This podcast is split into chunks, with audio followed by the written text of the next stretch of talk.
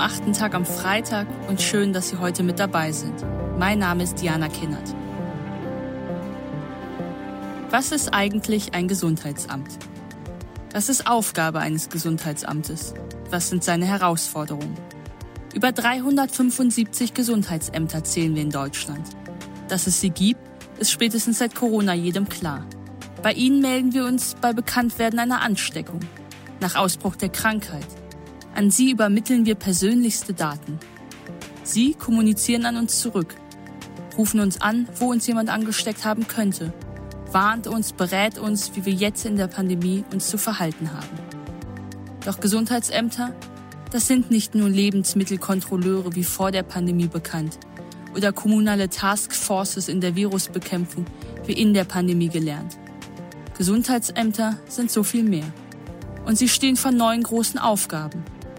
Von der Umsetzung von Klimaaktionsplänen über mentale Gesundheitsvorsorgung in Anbetracht gesellschaftlicher Singularisierung und Kompensation wie Zigaretten und Alkohol, bis hin zu Antworten auf postpandemische Effekte, wie Traumatisierung von isolierten Kindern.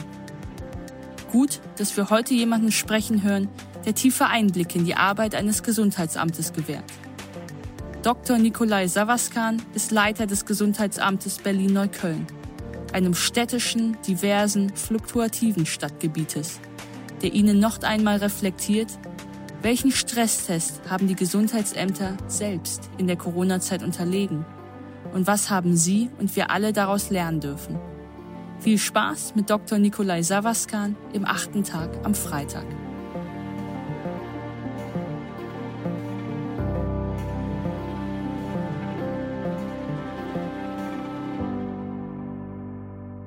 Mein Name ist Nikolai Savaskan und ich bin leitender Amtsarzt des Gesundheitsamtes Neukölln. Neukölln ist einer der 20 größten Stadtkreise bzw. Städte Deutschlands. Und von der Ausbildung her bin ich Arzt und Facharzt für öffentliches Gesundheitswesen. Mein Werdegang ist quasi synonym für viele Ärzte und Ärztinnen, die spät in ihrer Ausbildung und Karriere dann beim Gesundheitsamt landen. Äh, eigentlich vom Hause aus bin ich Neurowissenschaftler und habe lange Jahre in Kliniken gearbeitet, an Universitäten. Und in meiner Ausbildung als auch in meiner späteren klinischen Tätigkeit spielte das Gesundheitsamt oder allgemein auch die, der öffentliche Gesundheitsdienst nur eine marginale Rolle.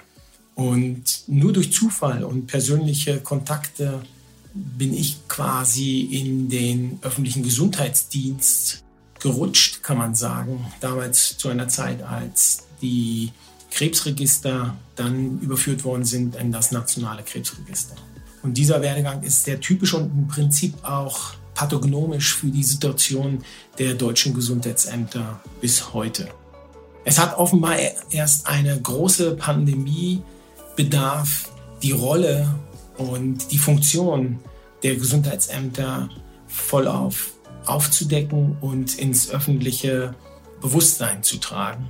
Und heute stehen wir an einem Punkt, wo wir die Pandemie von Seiten der Gesundheitsämter gut managen können. Und die Frage, die ansteht, ist es möglich, dass die Gesundheitsämter den Drive und die Zustimmung, die sie durch die Bevölkerung auch erhalten haben, weil sie sich eben nicht als eine Hygienepolizei verstanden sehen, ob wir diesen Drive tatsächlich überführen können in ein Gesundheitsamt des 21. Jahrhunderts.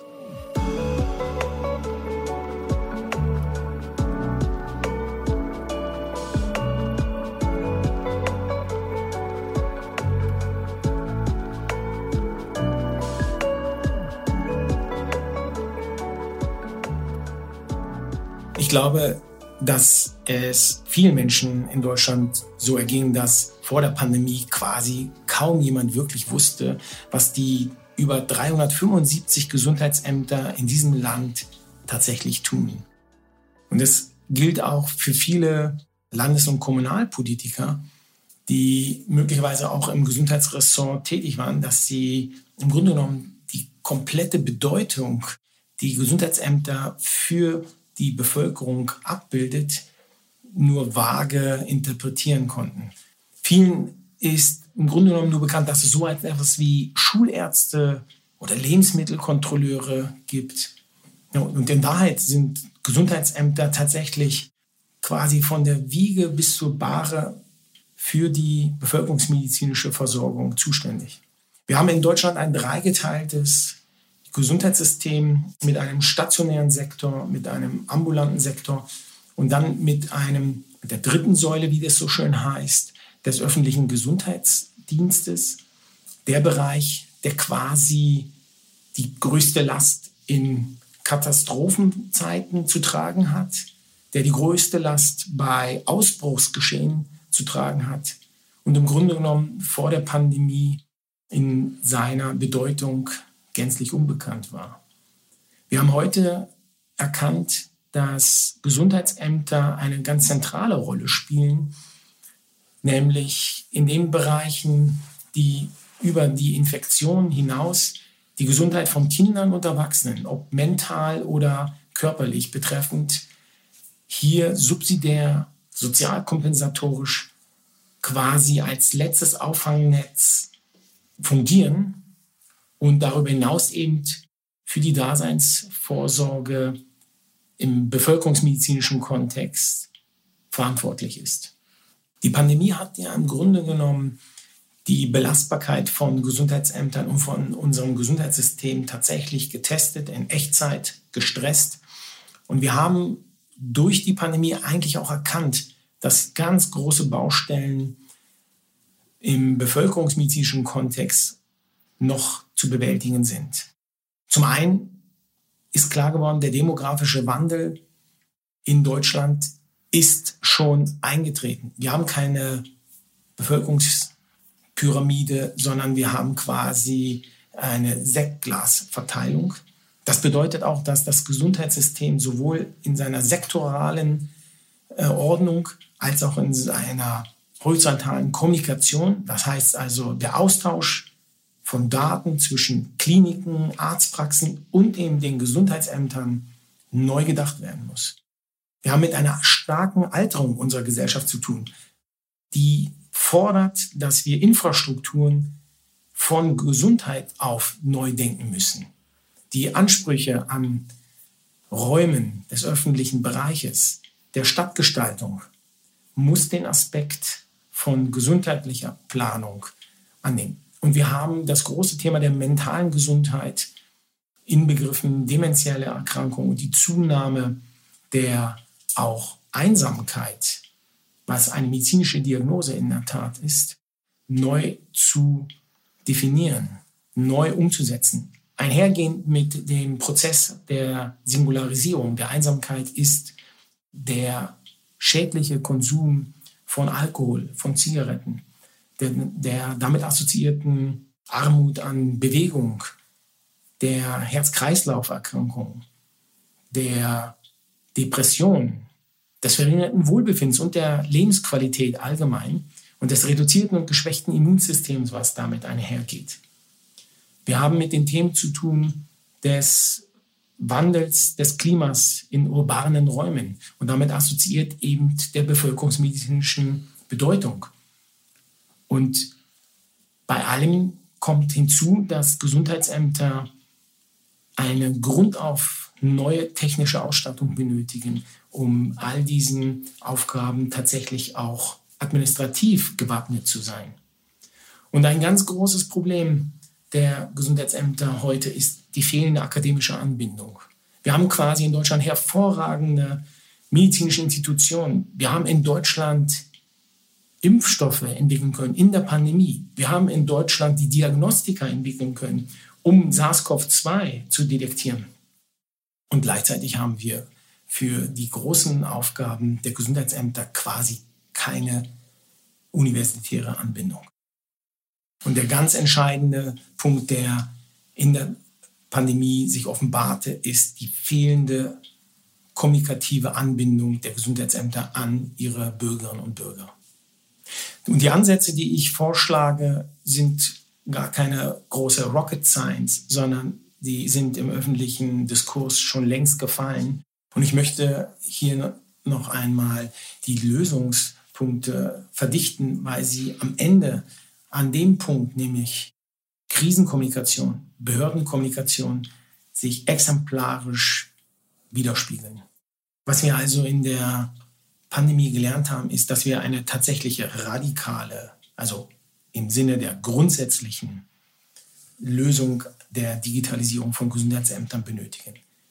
Es ist völlig unklar, warum Gesundheitsämter mit Daten, die der Allgemeinheit nutzen, nicht auch arbeiten können. Es ist völlig kontraintuitiv, dass Gesundheitsämter nicht in der Lage sind, horizontal mit ihren Kollegen in der Arztpraxen, in den Arztpraxen oder in den Krankenhäusern zu kommunizieren. Das ist ein ganz entscheidender Ansatz, sodass Gesundheitsämter von Grund auf digital neu aufgestellt werden müssen.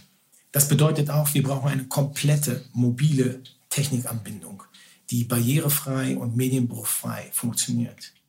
Wir haben gelernt, dass Gesundheit uns alle in allen Lebensbereichen berührt. Das heißt also auch, wir müssen öffentliche Gesundheit, bevölkerungsmedizinische Fragestellungen, die die Gesundheitsämter bearbeiten, in allen Prozessen der öffentlichen Verwaltung, in allen Bereichen, wo wir mit dem höchsten Gut, was wir haben in der Gesellschaft, eine Einbindung und Mitnahme denken müssen. Wir brauchen eine stärkere Rolle der Gesundheitsämter bei der Umsetzung von Klimaaktionsplänen. Und diese müssen noch dazu altersspezifisch sein. Sie müssen für den urbanen Raum heute schon auf den Tisch. Wir können nicht mehr lange warten, denn die Veränderung des Klimas haben wir alle schon seit über 20 Jahren im urbanen Raum erleben können. Und damit einhergehend sind die Gesundheitsämter stärker denn je gefordert, aus den postpandemischen Effekten heraus präventiv in den Altersgruppen hinein und das sektorenübergreifend zu arbeiten und die postpandemischen Effekte aufzufangen, die vor allen Dingen bei den Jüngsten unserer Gesellschaft, bei Kindern und Jugendlichen die tiefsten Spuren hinterlassen haben. Wir haben die Themen des ungesunden Medienkonsums. Wir haben die Themen der frühkindlichen Fettleibigkeit, Adipositas zu lösen. Und wir haben die großen Themen der sozialen Auffälligkeiten und der mentalen Belastung in dieser Altersgruppe aufzufangen. Die Gesundheitsämter des 21. Jahrhunderts müssen sich als Knotenpunkt verstehen und als Brücke der bevölkerungsmedizinischen Datenerhebung und Versorgung zur Individualmedizin.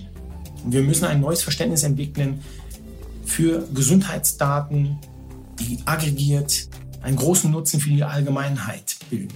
Und damit meine ich ganz konkret, in der Pandemie haben wir festgestellt, dass New Public Health bedeutet, dass wir das Monitoring zum Beispiel von Medikamenten, zum Beispiel von Erregern und das Risikomonitoring eben tatsächlich mit aktuellster Technik, mit aktuellster Analytik beginnen müssen, hier und jetzt in den Kommunen zu verankern.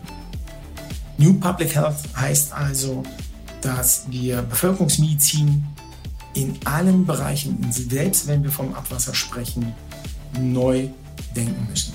Und wir haben schmerzlich mitbekommen, dass wir quasi in den Gesundheitsämtern wie generell in den öffentlichen Verwaltungen den Bereich der Bürgerkommunikation und Bürgernähe von Grund auf neu aufstellen müssen. Welche Lehren können wir denn aus der Krise, Pandemie für Gesundheitsämter ziehen? Und da ist ganz klar, neue Wege der Kommunikation zwischen Gesundheitsämtern und ihren Bürgern ist gefragt.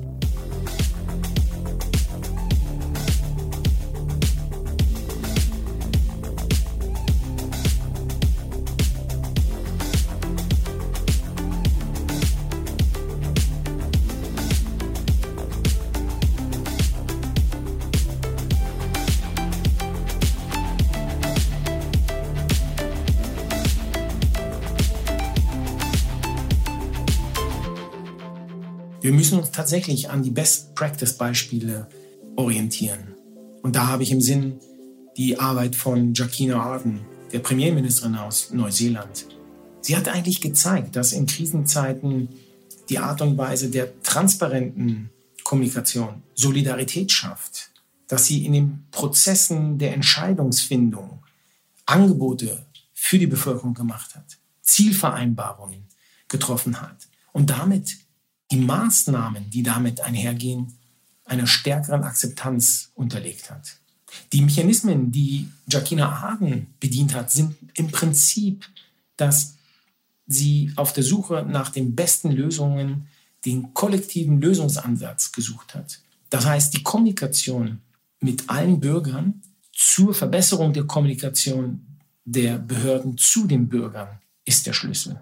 Und damit können wir auch Lösungen schaffen im Umgang mit Unsicherheit, mit dem Gefühl der Entscheidungsunfähigkeit, mit den Themen von Marginalisierung von Gruppen. Und ein ganz entscheidender Punkt ist, dass wir im Rahmen von Falschinformationen, Fake News, Verschwörungsdogmen nicht ein Debunking brauchen, sondern ein Pre-Debunking. Das heißt also vor der eigentlichen Verhärtung von Falschinformationen in verschiedenen Gruppen hier schon vorab zu entkernen, die Argumentationen zu erkennen, was gar nicht äh, Fakt ist, sondern Fake ist. In der Krisenkommunikation haben wir auch gesehen, dass in einer segregierten Gesellschaft wie Deutschland im Jahr 2021 ist, dass wir kulturgruppenspezifische Anreden benötigen, dass wir zielgruppenspezifische Anreden benötigen. Wir haben bisher sehr linear behördlich kommuniziert und mittlerweile wissen wir, dass E-Mails schon lange nicht mehr von vielen Gruppen der Gesellschaft benutzt werden. Wir haben also ein segregiertes Medienverhalten, das Behörden bedienen müssen, wenn wir Menschen erreichen wollen. Dass sie auf verschiedenen Kanälen unterwegs sind, die sehr wohl auch von Behörden auch bedient werden können. Wir haben gesehen, dass die Kommunen am nächsten zu ihren Bürgern sind. Und dort müssen auch die kommunikativen Kanäle geschaffen werden von den Behörden zu ihren Bürgerinnen und Bürgern. Wir haben selbst die Erfahrung gemacht, dass Digitalisierung der Behörden nicht bei E-Mail Halt machen kann, dass wir nicht bei der Versendung von E-Mails unseren Soll beigetragen haben, sondern wir müssen die Kanäle bedienen, die die Menschen eben in ihrem Alltag bedienen. Und das heißt auch, dass Gesundheitsämter flexibel kommunizieren lernen müssen. Und wenn sich Gesellschaften in verschiedenen Räumen aufsplittern, dann folgen ihnen da auch die Behörden. Und das ganze Ziel einer gelungenen Gesundheitskommunikation ist, wenn wir es schaffen, die Selbstwirksamkeitskräfte in den Gesellschaften zu aktivieren. Wir brauchen gerade die Mitnahme und die Erfahrung, dass die Bürgerinnen und Bürger selbst in der Gesellschaft eine Wirksamkeit entfalten können, um dass wir sie mitnehmen können in die Thematiken und in die Herausforderungen der öffentlichen Gesundheit. Und Behördenkommunikation darf auch, muss auch emotional ansprechend sein. Denn ein großer Teil unserer Themen sind eben auch emotional belegt.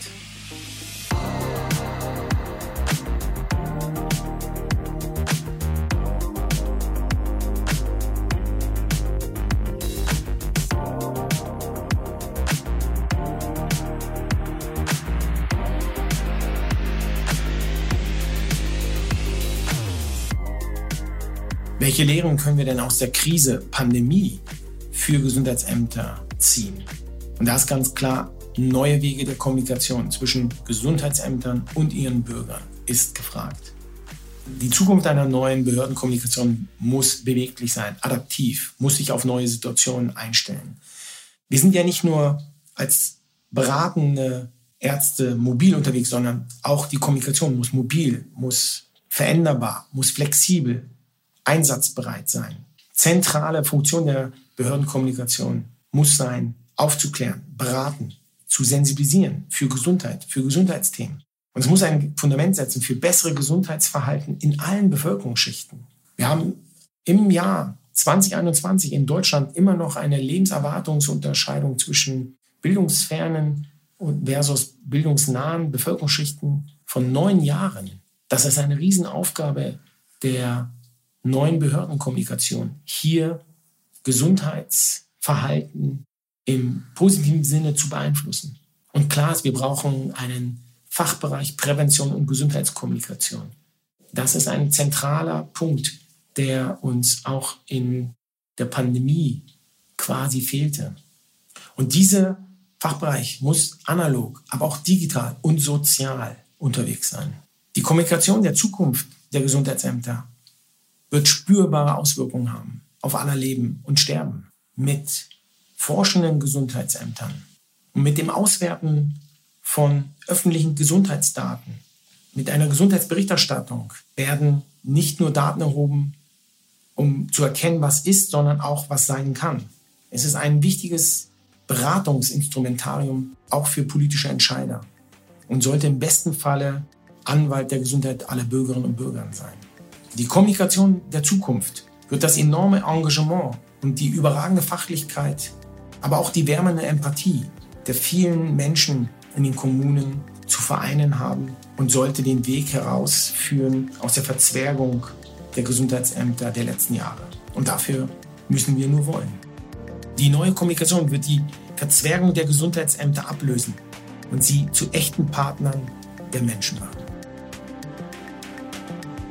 Mir hat meine Arbeit der vergangenen Jahre gezeigt, dass Singularisierung, Individualisierung, Technologisierung, zunehmende Kompetitivität etwas erzeugt, das auch Entpolitisierung zur Folge hat.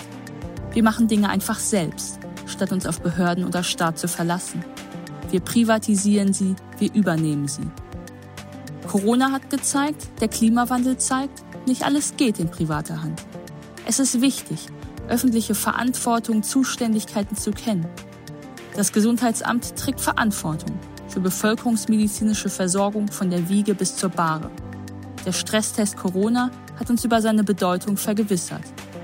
Doch mehr noch wissen wir nun, dank Corona und auch dank der Reflexion von Dr. Nikolai Savaskan, dass die Aufgaben und Herausforderungen nicht kalt machen. Gesundheitsämter müssen mit und in die Zeit wachsen. Vielen Dank an Dr. Nikolai Savaskan und vielen Dank an Sie. Wir hören uns wieder am nächsten Freitag.